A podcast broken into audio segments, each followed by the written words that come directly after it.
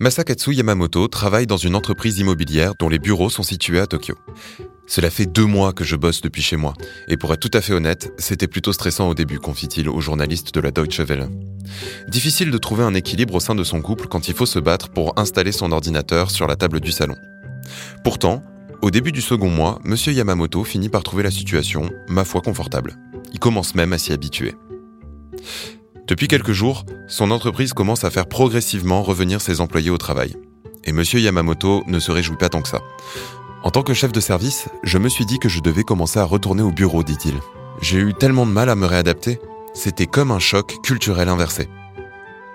Monsieur Yamamoto n'est pas le seul à avoir connu cette sensation étrange de revenir dans des bureaux souvent transformés par des règles sanitaires strictes, surtout après avoir dû à nouveau se confronter aux transports en commun saturés. C'est sans doute une des raisons qui pousse de plus en plus d'entreprises, dont celle de Yamamoto, à envisager de prolonger les mesures de télétravail.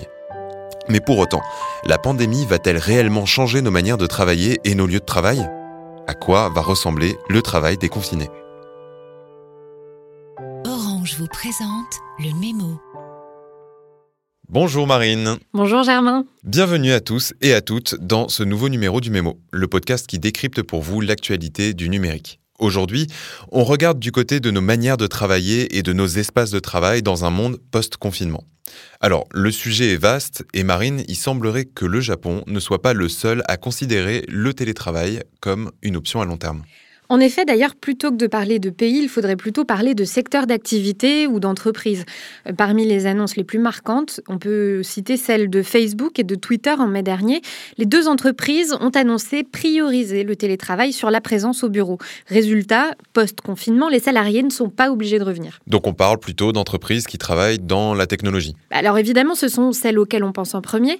A priori, pour elles, le télétravail est loin d'être une nouveauté, mais on a vu aussi ce genre de mesures dans d'autres secteurs si on regarde euh, du côté de l'automobile, par exemple, PSA a annoncé que pour des raisons d'économie, le télétravail serait la règle et plus l'exception, avec une présence des salariés dans les locaux seulement un jour et demi par semaine.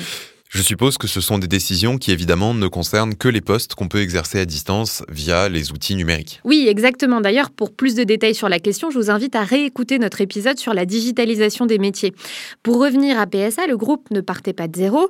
Euh, pour généraliser le travail hors les murs, l'entreprise a dû doubler ses capacités informatiques pour passer de 18 000 à 38 000 connexions simultanées.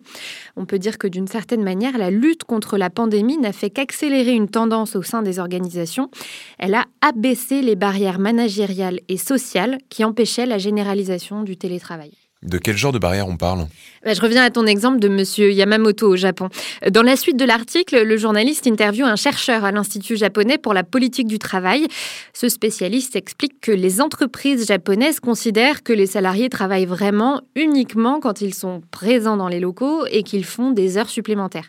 Il a fallu un véritable changement dans la culture de l'entreprise et même ici dans la culture de la relation au travail. Et ça, ça ne concerne encore une fois pas que le Japon. Je lisais dans le New York Times que pour Twitter et Facebook, ça voulait dire d'accepter de remettre en cause un mythe, celui de la Silicon Valley. Je m'explique.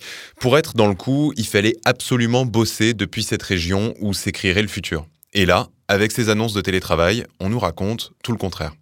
Et tout ça à cause d'habitudes prises lors du confinement? Alors oui, tu as raison, le confinement et les mesures barrières ont joué un grand rôle, mais c'est pas seulement ça. Certes, les entreprises ont réalisé qu'il était possible de travailler à distance via les outils numériques. Les salariés ont pris goût au travail à domicile, considéré comme plus sécure en ces temps de pandémie. C'est ce que je lis dans un article de Vox. Mais surtout, il y a une autre réalité beaucoup plus économique. Comment ça? Bah, d'une part, beaucoup d'entreprises ont dû investir dans des solutions de travail à distance qu'elles comptent bien rentabiliser. D'autre part, les mesures de distanciation physique rendent le retour au travail coûteux et complexe à mettre en place. Et enfin, bah, les bureaux, l'immobilier, tout ça a un coût non négligeable. Et dans une période de crise économique, réduire les coûts est essentiel.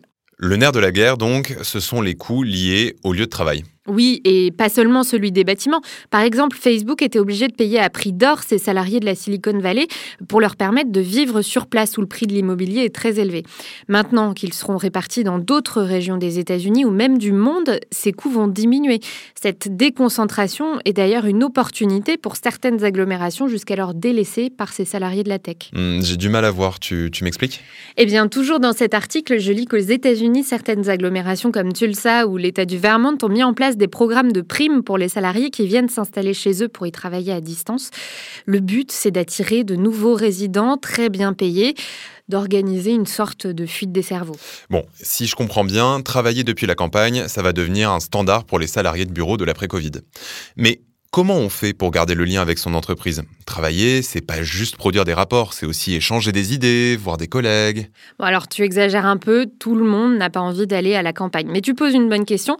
Comment repenser l'entreprise à distance Un article de Wired expose notamment le risque d'une entreprise à deux vitesses, avec d'une part les salariés à distance et de l'autre ceux qui travaillent dans les bureaux et qui bénéficient de l'oreille du management, de meilleures opportunités, d'où l'importance de repenser totalement l'entreprise. Et pour ça, le journaliste cite l'exemple de GitLab, une entreprise tellement décentralisée qu'elle compte 1200 salariés dans 65 pays et pas un seul bureau. Ah ouais, donc pas de machine à café, pas de pot de départ, des entretiens d'embauche à distance, mais Comment ils font?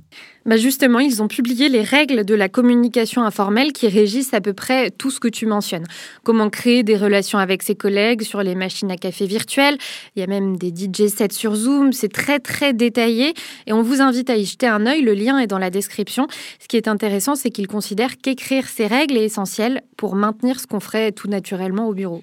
Et justement, les bureaux, qu'est-ce qu'ils vont devenir Tu disais qu'ils allaient changer de fonction. Alors il faut imaginer que les places attitrées puissent disparaître avec le passage à ce que l'on appelle le clean desk. Avec des équipes qui travaillent principalement à distance, garder un bureau à soi devient illogique. Les espaces de travail deviennent des lieux collectifs qu'il faut laisser vides après son passage.